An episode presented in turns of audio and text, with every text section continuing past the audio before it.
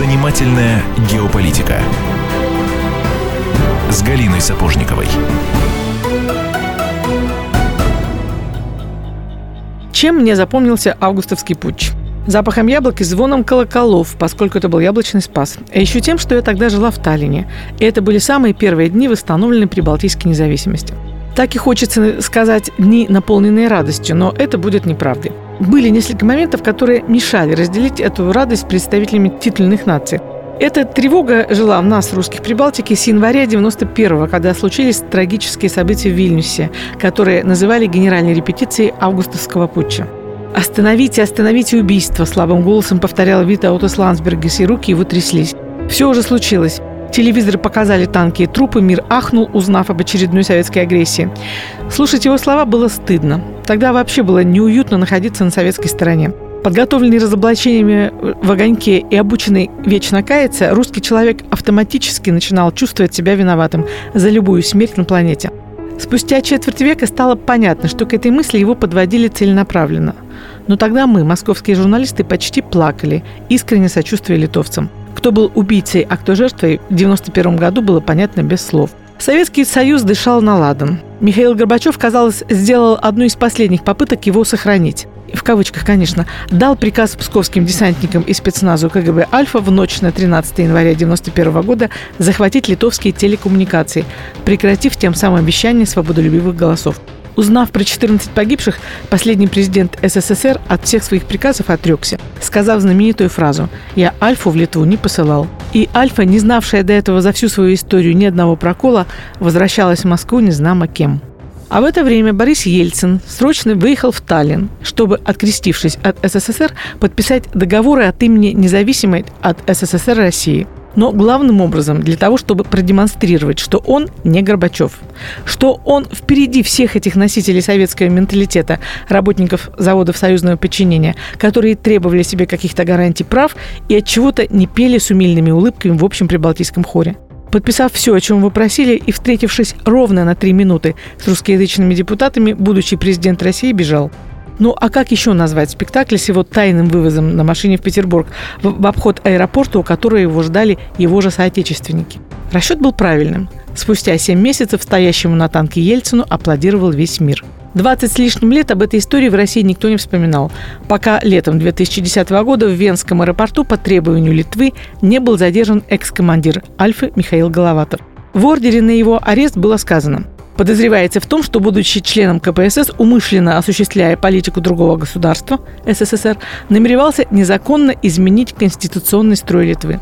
Не увидеть нестыковок было невозможно. В январе 91-го Литва официально была частью Советского Союза, а закон, в нарушении которого обвиняли Головатова, приняли задним числом через 12 лет после того, что случилось. Но преступление не имеет срока давности, решили в литовской прокуратуре, переквалифицировав его в преступление против человечности. И Литва начала отлов бывших по всему свету. Поймать удалось только танкиста Юрия Миля, который теперь в суде отдувается за всех – что с того, что генпрокурор СССР Николай Трубин еще в мае 1991 года написал в информационной записке Верховному Совету, что никаких подтверждений того, что 13 гражданских лиц погибли от рук советских военнослужащих, литовская сторона не предоставила, что, по крайней мере, 6 потерпевших были убиты сверху и в спину, минимум двое задавлены автомобилями, а вовсе не танками. Еще одного человека был инфаркт миокарда, и в одном случае 7 выстрелов были произведены уже мертвое тело. Расследование не продолжили, потому что развалилась страна. Я напомню, что это занимательная геополитика с Галиной Сапожниковой. Меня зовут Иван Панкин, сама Галина напротив. Галя, привет. Добрый день. А, мы только что прослушали твое короткое введение. Как все уже догадались, мы будем говорить про события 25-летней давности, про то, что сейчас называют репетицией августовского путча. Я вот как раз держу в руках твою книгу «Кто кого предал, как убивали Советский Союз и что стало с теми, кто пытался его спасти». Это будет целая серия, пятисерийный сериал так называемый. Все это посвящено 25-летию ГКЧП. Твоя книга, э, Галь, как раз о том, как в Прибалтике спровоцировали переворот и выход из СССР. Все, все правильно? И да, и нет. Э, сама мысль верна, что развал Советского Союза, который формально произошел в декабре 91 будем точными в датах, когда были подписаны Беловежские соглашения, но главным толчком, которому стал путь, так вот, этот развал начался гораздо раньше, и начался он с событий в Прибалтике. Но э, я бы сразу предостерегла от той мысли, чтобы слишком не возвеличить Прибалтику, и чтобы они не раздулись от собственной важности, что именно они развалили СССР, как они любят это повторять. Дело в том, что, да, формально действовали они, но все-таки э, за их спиной стояли очень мощные кукловоды. Они были не самостоятельны в своих сценариях и в спектаклях, которые были произведены. Ну, книга начинается с событий, которые происходили в центре литовской столицы, в Вильнюсе. Это был январь 91 года, и, к большому сожалению, тогда, в 91 году, мы в этих событиях до конца не разобрались, потому что э, страна распалась, дела э, исчезли. Да, в принципе, это и никому стало уже неинтересно, потому что события покатились таким валом, что нужно было разобраться хотя бы в том, что происходило. И очень зря, что мы в этом не разобрались, и потом не возвращались. Не возвращались мы по каким причинам? Демократам, в кавычках, 90-х э, все было предельно ясно, и им разбираться в этом было неинтересно. Потом, вероятно, думали, что ну, дела давно забытых дней, да, все было нечисто, расследование не доведено до конца, слишком много нестыковок, но как-то дружеские отношения не важнее. И вот очень зря мы это сделали, потому что э, вот это великодушие российское, которое очень часто демонстрируется по отношению к соседям, оно на самом деле воспринимается как слабость. И вот этой слабостью Тира великодушием воспользовались таким образом, что э, Литва все эти годы тихой сапой перекраивала законодательство, добывала имена потенциальных э, участников тех э, январских событиях, даже если, допустим, какие-нибудь молоденькие лейтенанты, как Юрий Мель, полковник Юрий Мель, который вот уже два с лишним года сидит в литовской тюрьме. Едва ли не единственный живой участник проходит по суду, все остальные заочно подсудимые. Литва э, собирала в копилочку все эти факты, фамилии людей, и для того, чтобы пытаться организовать такой судебный процесс, который называется Нюрнберг-2. Он начался 27 января 1991 года, и конечная цель его, которая будет э, объявлена в декабре 2017, вероятно, или в начале 2018 э, года, это будет такой приговор коммунизму, который страшнее нацизма и, и всего прочего, и плавный подвод к тому, что Советский Союз – это мировое зло, э, несравнимое со всей историей другого мирового зла. Галин, давай сделаем небольшую паузу, вернемся через несколько минут. Я напомню, что это занимательная геополитика с Галиной Сапожниковой. Меня зовут Иван Панкин. Мы говорим про события 25-летней давности, с которых, в общем-то, и начался развал Советского Союза. Вернемся через несколько минут. Занимательная геополитика.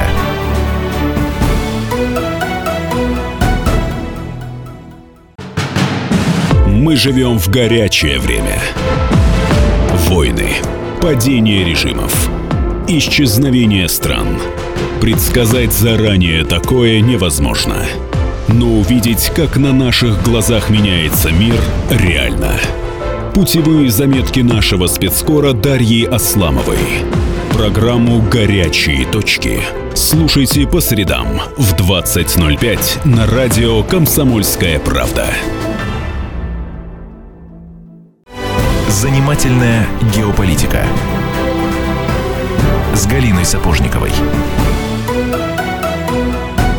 Все верно, это занимательная геополитика с Галиной Сапожниковой. Галина Сапожникова напротив меня, меня зовут Иван Панкин. Мы говорим про события 25-летней давности, если быть точнее, про события в Вильнюсе, которые послужили, в общем-то, началом развала Советского Союза. У кого, если не у тебя, спросить об этом? В те годы, 25 лет назад, э, действительно русофобские настроения были в Прибалтике? Тогда не было русофобии, тогда была советофобия. И это постоянно подчеркивалось, что совки и не совки. То, что вот русский человек – это вот нормальный человек, интеллигентный это человек, а вот советский человек это вот такое вот советское быдло, с которым и надо бороться. Как точно по Зиновию, что целились в коммунизм, попали в Россию, в принципе, так и произошло. Теперь я думаю, что это произошло все-таки не случайно. Мы даже не сопротивлялись. Именно тогда мы сживали э, абсолютно все упреки про ГУЛАГ, про Катынь, про э, реальное количество убитых после Второй мировой войны и во время Второй мировой войны к рубежу 90-91 э, годов.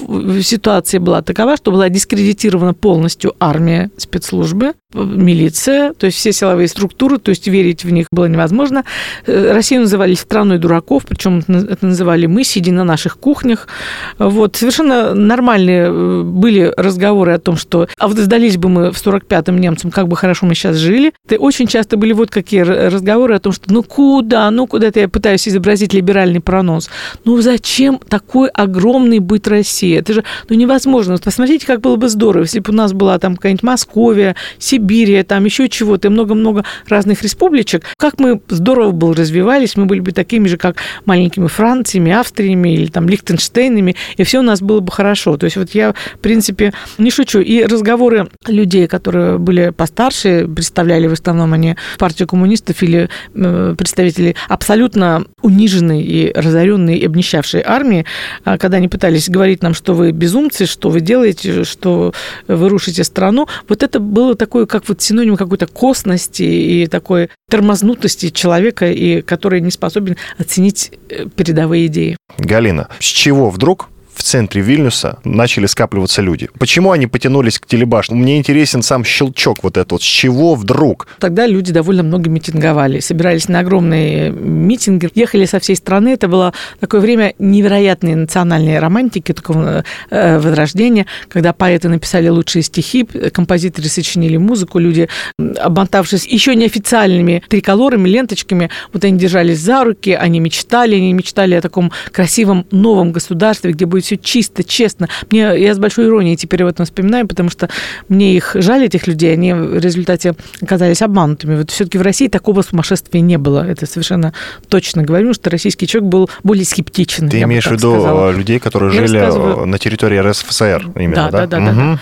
Ну вот, а там э, люди собирались, митинговали, митинговали по любому поводу. Параллельно, скажем, вот если Литва собирает огромные площади людей, э, националистов и э, тех, кто хотят независимости. В другой день такая такая же площадь наполняется людьми, которые работали на русскоязычных предприятиях. А в Вильнюсе вообще литовцев там, там было меньшинство. Это город русских и поляков был до 91 года. И собираются огромные люди с красными флагами, которые говорят, не хотим развала страны, фашизм не пройдет. То есть такие лозунги, которые были привычны, старые, потому непопулярны. Митинг за митингом. Конкретно в начале января 91 года там было вот что. Произошло очень резкое повышение цен в несколько раз. И люди возмущенные, это не как сейчас, они там заткнулись в тряпочку и поплакали, побежали сеять картошку. Люди выходили на митинг всеми заводами, весь завод мог собраться, э, забастовки происходили, какие были фантастические забастовки. Выставали целые предприятия, авиалинии, железная дорога, пока не выпустили законы, запрещавшие вот этот забастовочный беспредел, вот, вот это все было.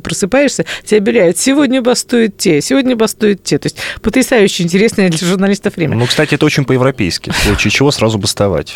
И вот, и тогда э, произошло резкое повышение цен, народ собрался на митинг. Плюс ко всему, уже тогда готовилась глупость, которой воспользовалась. То есть вот этот план по перекрытию телекоммуникаций, то есть там было, что происходило, что телецентр Вильнюса и телебашня были полностью захвачены представителями Союза, угу. передачи у них были оскорбительные, такие русофобские, советофобские. Дальше произошла некая глупость. Почему нельзя было приехать в Каунас, отрезать один проводочек, прекратить это все безобразие на уровне инженерные мысли. Но нет, почему-то в Москве был разработан целый план, что должна была вылетела группа Альфа, угу. а она не могла не вылететь, она выполняла приказ. Пришел приказ, Были да. введены, была поднята дивизия, были введены псковские десантники, то есть там достаточно было нагнана армии, и вот решено было все это захватить таким образом. Задачу-то выполнили, они захватили телецентр и телебашню, после чего группа журналистов спокойно переехали Каунас на другой телеузел и продолжили э, работать в том же ритме. То есть э, там всего несколько часов этих передач не выходило. То есть вот это была глупость. Но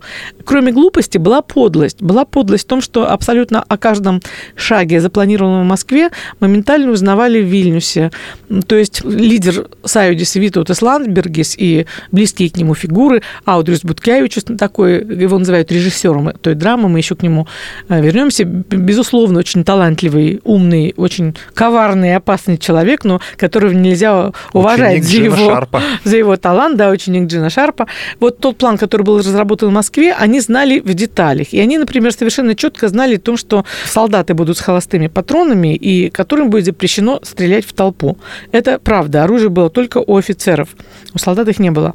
Э, откуда? Ну, много существует версий, кто там были свои люди, кивают на Яковлева, но у меня доказательств этого нет, человека уже тоже нет в жих. Оскорблять его там задним числом сложно, но вот имя Александр Яковлев я слышала несколько раз в Литве лично. Кто там еще были информаторы, непонятно. И получилась какая картина, что Литва прекрасно знает, что планируется некая операция. И операция устрашения, в результате целью которой не стоит физическое уничтожение людей. Вот после этого начинаются призывы по тому же самому телевидению, которое хотят захватить. Призывы прийти народ, защитить идеалы Литвы, защитить независимость, защитить телебашню. И это повторяется многократно по радио, по телевидению. Народ начинает приезжать туда, плюс уже организованные автобусы людей из окраин Литвы просто вот привозят организованными группами, и толпа собирается около Верховного Совета, около телецентра, около телебашни толпа растет, влияние алкоголя, это субботний день, это тоже отмечают.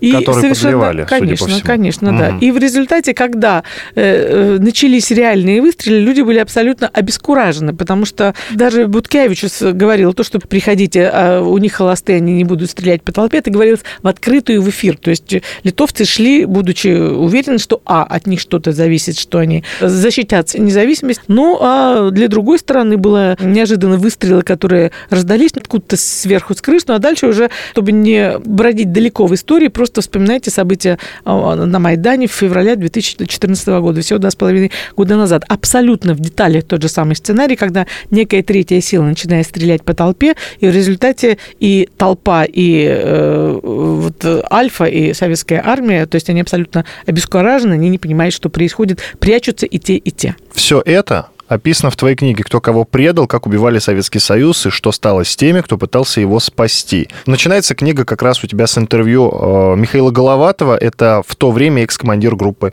«Альфа». Кто ему отдал приказ, конкретно? Было так. Со всеми, с кем я беседовала, это несколько десятков э, лиц у меня проинтервьюировано в этой книге. Я всем задавала вопрос про Горбачева. И даже по моей просьбе Горбачеву был задан этот вопрос.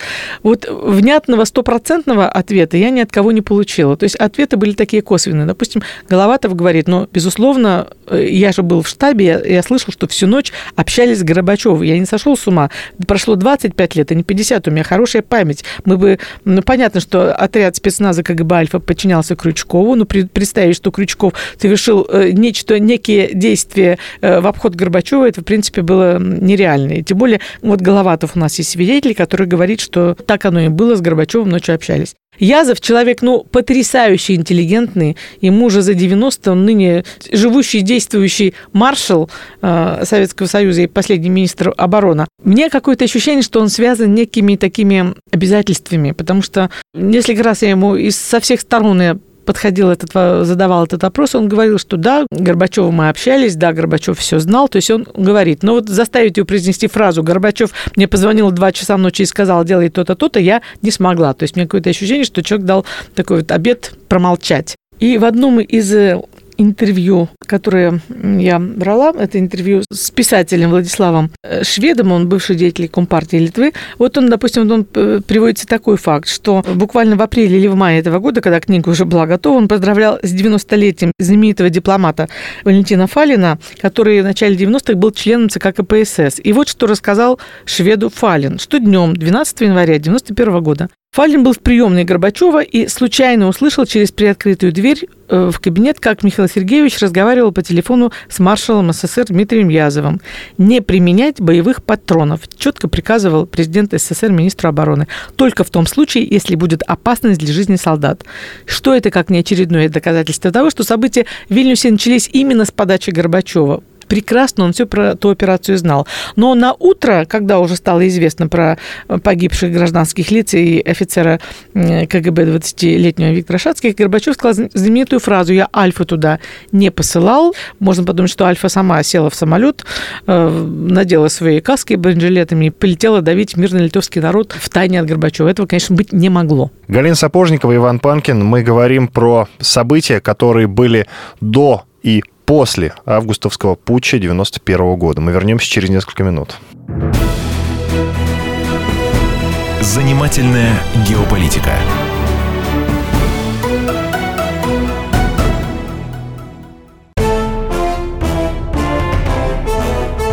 Товарищи солдаты и офицеры российской армии. Полковник Баронец разрешает обратиться. Звоните и задавайте накопившиеся вопросы. Угроза НАТО, жилье для военнослужащих и перевооружение России. Обо всем этом Виктор Баранец знает лучше других. Программу «Военный ревю» слушайте по будням с 5 вечера по московскому времени.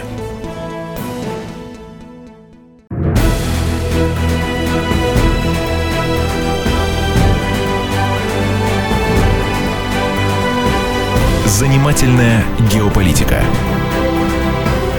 с Галиной Сапожниковой. Все верно, это занимательная геополитика с Галиной Сапожниковой. Галина Сапожникова напротив меня, меня зовут Иван Панкин.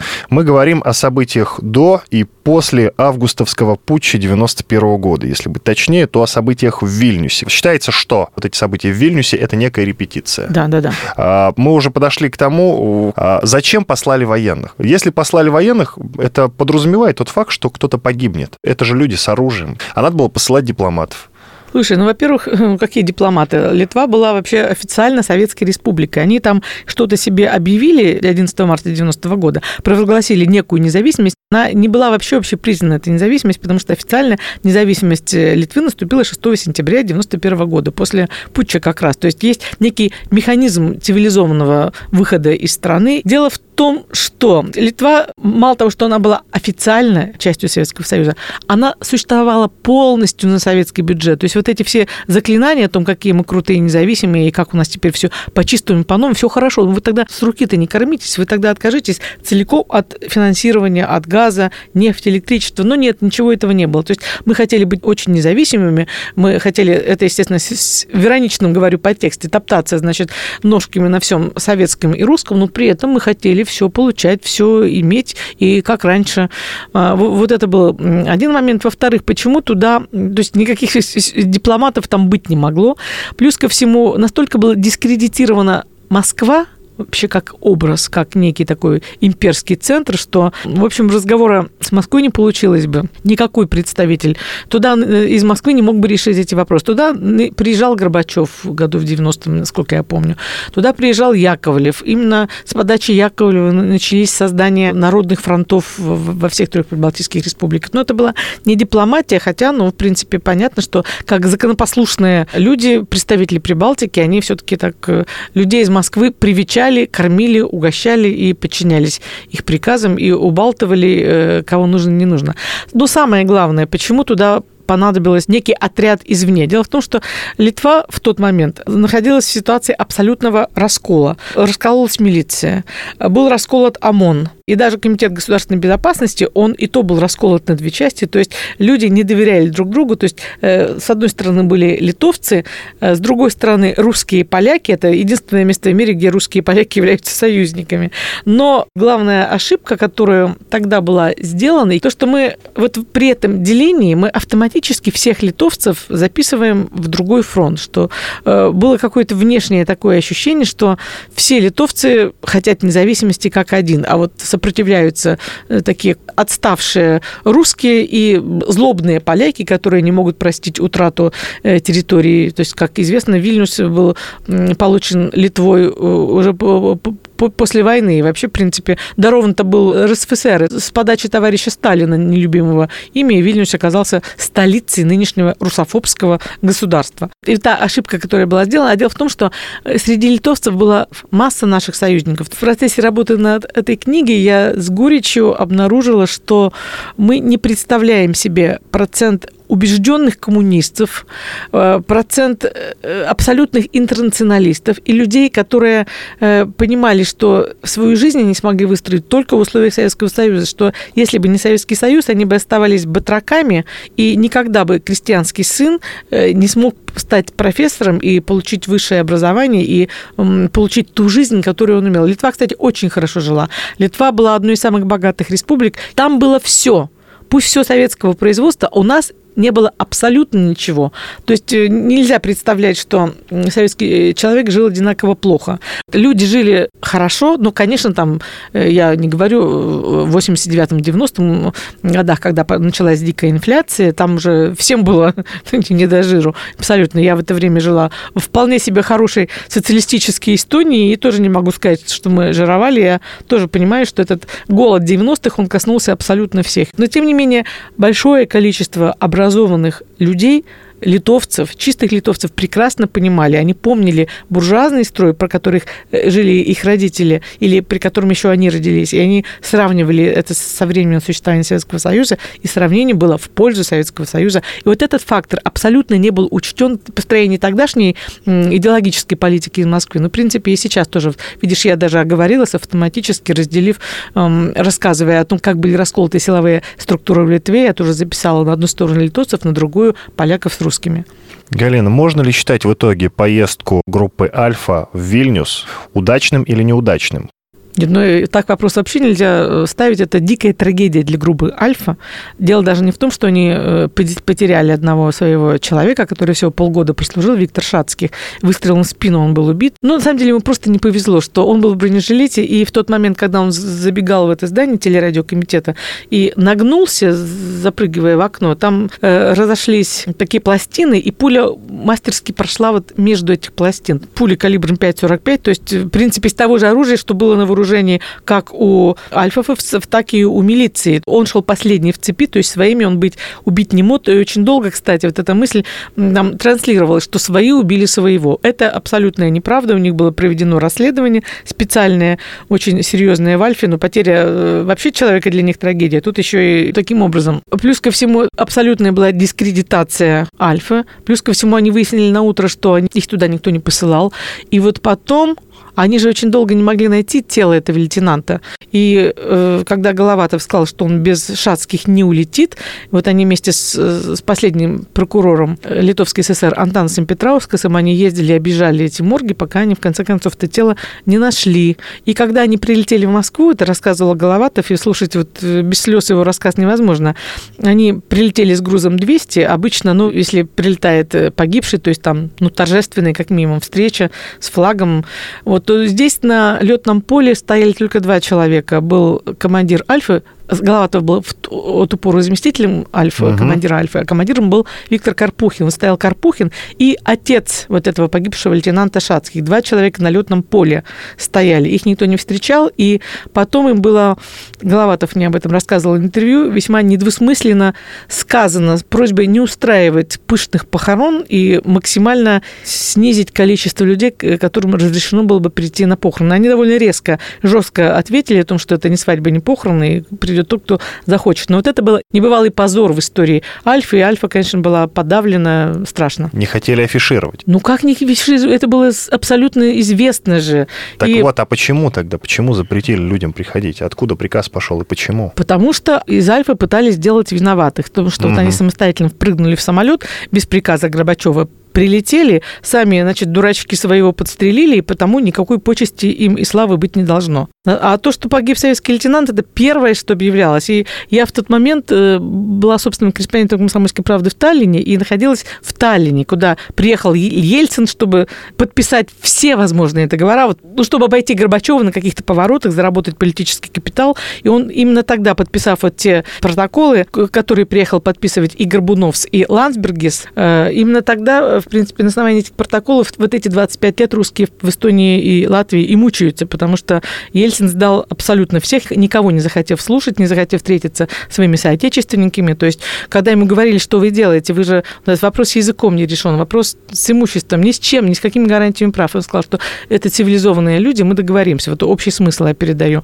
Ну вот, а я э, вот очень хорошо помню этот день, когда объявляют о событиях в Вильнюсе.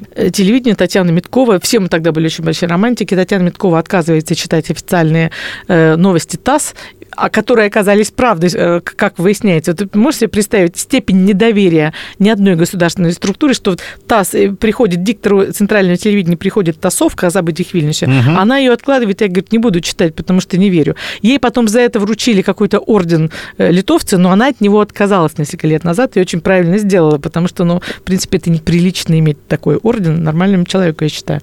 Ну и вот, и, и вот в этом пресс-центре, на котором я находилась, вдруг приходит радостная весть. Вот мне стыдно об этом рассказывать, я написала об этом в книге, я свой позор уже смыла, да, что и вдруг говорят, погиб советский лейтенант Виктор Шацких, и пресс-центр начинает ликовать. Вот подуматься, как можно ликовать из-за смерти молодого человека. Какой кошмар. Я до сих пор себя корю, почему я не выбежала, э, там, перед теми не закричала, что вы все идиоты, там, эстонцы, финны, и кто тут еще присутствует, вот погиб человек.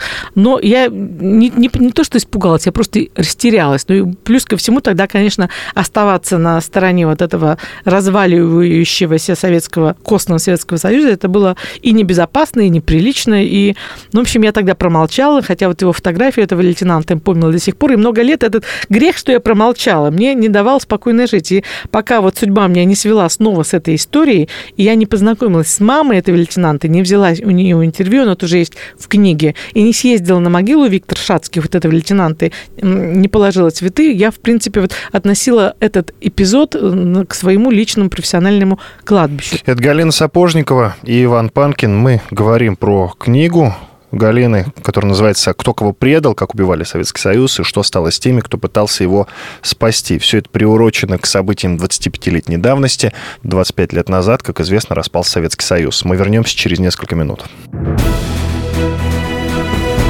Занимательная геополитика.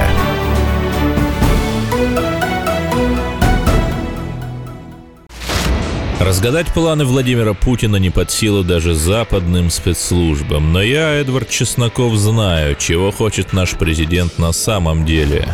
Каждый четверг вместе с вами в прямом эфире разгадываем мотив очередного поступка Путина. О чем думает и что планирует Владимир Владимирович. Слушайте и звоните в программу «Вождь» по четвергам в 20.05. Время московское.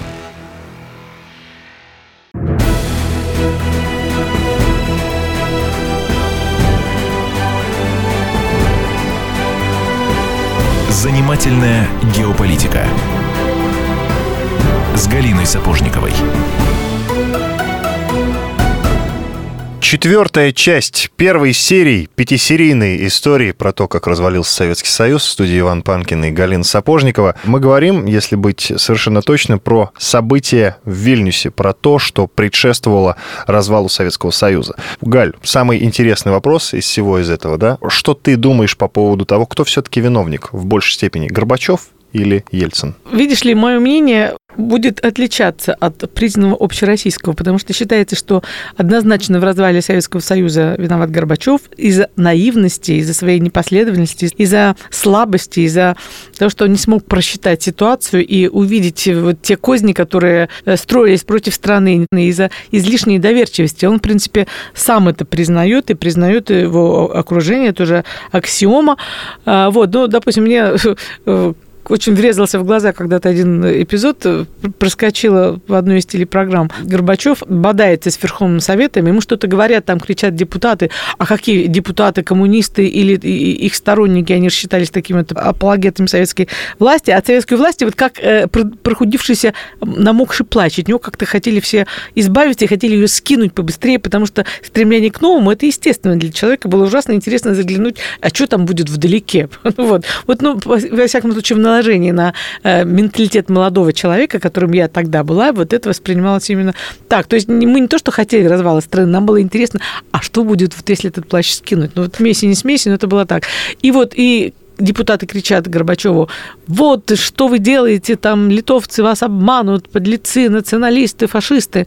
И они отделятся, а Горбачев и говорит, не отделятся они, совести у них не хватит. Вот меня вот этот эпизод вызывает гомерический хохот каждый раз. Ну как вот можно было, пытаясь удержать вожжи страны, которая вот просто разваливается, гниет, куски от, отваливаются на ходу, как можно было вообще мыслить категориями совесть и порядочность, которых, ну, не было. С другой стороны, вот я-то сейчас скажу, то есть я начала с того, что большинство жителей страны винят Горбачева, но э, я сейчас все-таки скажу э, от имени русских Прибалтики, при том, что я живу в России много лет, я все равно, естественно, мыслю как человек, который жил там в самые тяжелые годы. Почему для меня Прибалтики и судьба русских Прибалтики самая большая вот профессиональная боль, которая останется со мной на всю жизнь, видимо.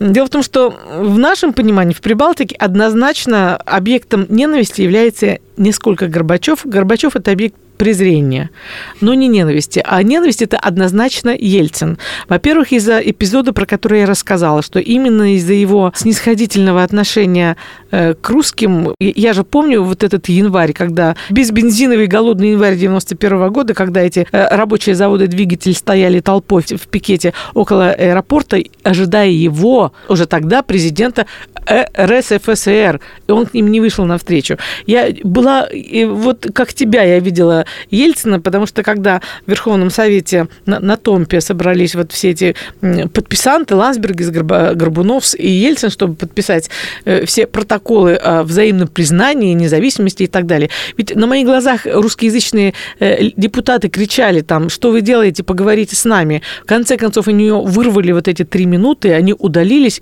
Э, как они мне потом рассказывали, он задал один вопрос, они начали было отвечать, он их прервал, три минуты говорил сам о том, что все будет хорошо, что они ничего не понимают, после чего развернулся и ушел. И в результате, по сути, вот этой подписью он, в общем-то, и обрек русских э, Прибалтике речь идет не только об Эстонии, Латвии, с Литвой тоже, на их безгражданство четвертьвековое, на вот эти унизительные очереди в департаменте гражданства и иммиграции, на экзамене по языку и так далее. Ну и плюс ко всему, кроме этой подписи, э, ведь потом мы имели следующие 10 лет в Прибалтике, когда приезжал, я помню, Козырев бесконечно улыбался, кланялся. Ветераны ему свистят, топают ногами, но они в самом униженном оказались положении. Э, ветераны, они не имели ни материальной поддержки из России, им не давали пенсии в Эстонии, потому что они считались оккупантами. Вот, то есть они были нищие, голодные и униженные максимально морально, потому что э, те ушаты грязи, которые э, вываливались в газетах, радио на них, это даже не сравнимо и с нынешними, наверное. Но это сейчас мы уже закаленные там, если на, на меня там где-нибудь наедут, едут на георгиевскую ленточку, так они много чего услышать в ответ. А тогда мы все-таки были вот гораздо более хотела и наивны мы не были. У нас не вот этой шкурки, которая сейчас образовалась, ее еще тогда не было. И вот приезжал этот э, Козырев, э, кланялся, улыбался, ему свистели, э, пытался за что-то извиняться, кланялся опять в пояс. Омерзительное совершенно зрелище. И потом эти бесконечные Прибалтика, как такая всероссийская отмывочная, какие-то договоренности поверх голов, олигархи приезжают, нефтью торгуют, ну, а, а внизу народ, который не получил абсолютно ничего. То есть и все это с попустительства Ельцина, который, ну, ничего, ничего не говорил, не делал. То есть у нас главным объектом, такой синонимом предательства является все-таки Ельцин. А, ну, Горбачев, ну да, такой вот такой слабый человек, который недовычислил то, что могло Небольшое быть. отступление, что касается Козырева. А, насколько я знаю, в Америке его даже называли министр да или что-то в этом роде, или мистер, мистер да. Мистер да. Да, по аналогии с предыдущим министром, которого называли э, мистер нет. Было такое, громыка. А, то есть и сейчас Козырева уже считают э, предателем. Сейчас он где живет где-то за рубежом и помышляет Америке, о том... Где же ему еще да, жить? он живет в Америке и помышляет о том, как бы свергнуть нынешнее правительство России. Э, идем дальше. Спустя 25 лет, Галь, ты как считаешь, можно ли было все-таки Литву и всю Прибалтику сохранить в составе СССР? Можно было бы, можно. Во-первых, э, прежде всего мы проиграли не сколько экономически, хотя экономика, конечно, была в раздрае просто вот уникальном.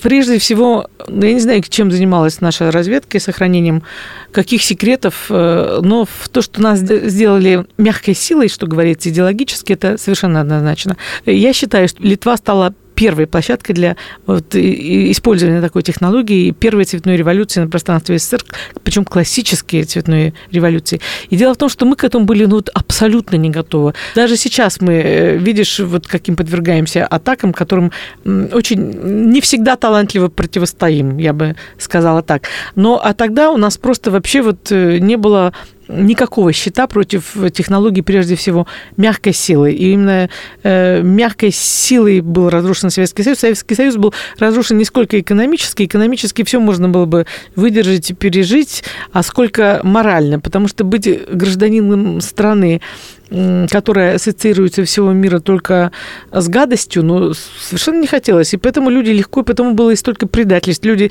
с легкостью сдавали страну, потому что стыдились иметь к ней публичное, некое публичное отношение. И вот чтобы достичь такой картины, чтобы так не любить свою страну, тоже я цитирую с прононсом либералов, ну зачем нам такая армия? Ну зачем нам вообще воевать? Ну кто на нас нападет? Ну 20 же век, ну какие уже войны? Давайте все распустим.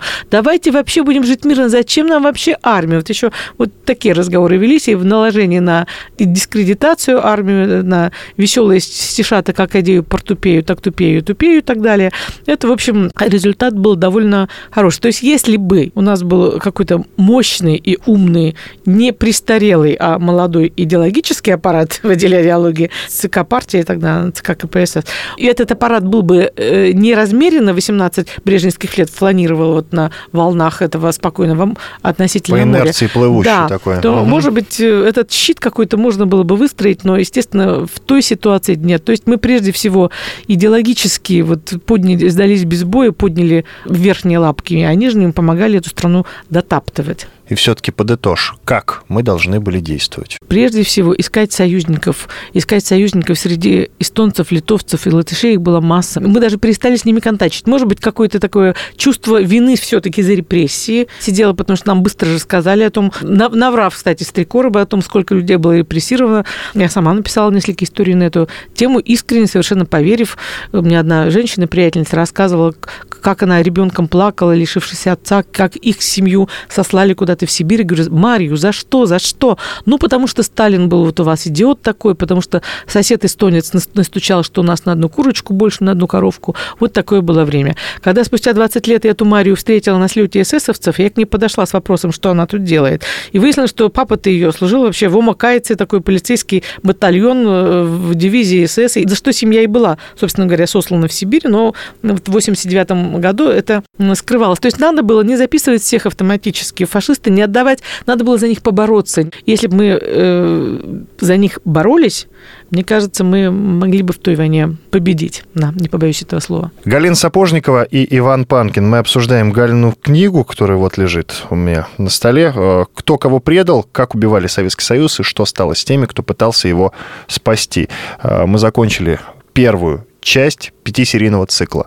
Э, Галя, по поводу твоей книги где и когда ее можно будет купить? Ну, во-первых, она уже есть в магазинах Москвы, может быть, и, и не только Москвы, это надо выяснять. Совершенно точно будет презентация для тех коллег-журналистов, которые нас сейчас слышат. У нас есть э, сообщение, что вы можете появиться на презентации в редакции. Это будет 16 августа в 12.00. Читатели и слушатели могут прийти на встречу с автором, познакомиться лично, получить мой автограф и ответ на какой-то из волнующих вопросов, либо 18 августа в 19.00 в магазин магазин «Москва» на Тверской, либо 29 августа в 18.00 магазин «Библия Глобус» на Лубянке. Вернемся завтра.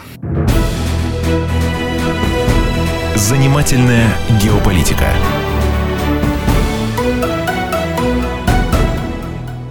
И сошлись они в чистом поле, и начали они биться – каждый за свою правду. И не было в той битве ни правых, ни виноватых. Звон стали. Крики поверженных. Самый беспощадный проект радио «Комсомольская правда». Радио «Рубка». Столкновение взглядов, убеждений и принципов. У гостей в студии всегда полярные мнения. Слушатели участвуют и голосуют. Нам есть о чем поспорить. Остро, жестко, жестоко. Программу «Радио Рубка» слушайте на радио «Комсомольская правда». Каждую среду в 18.05 по московскому времени.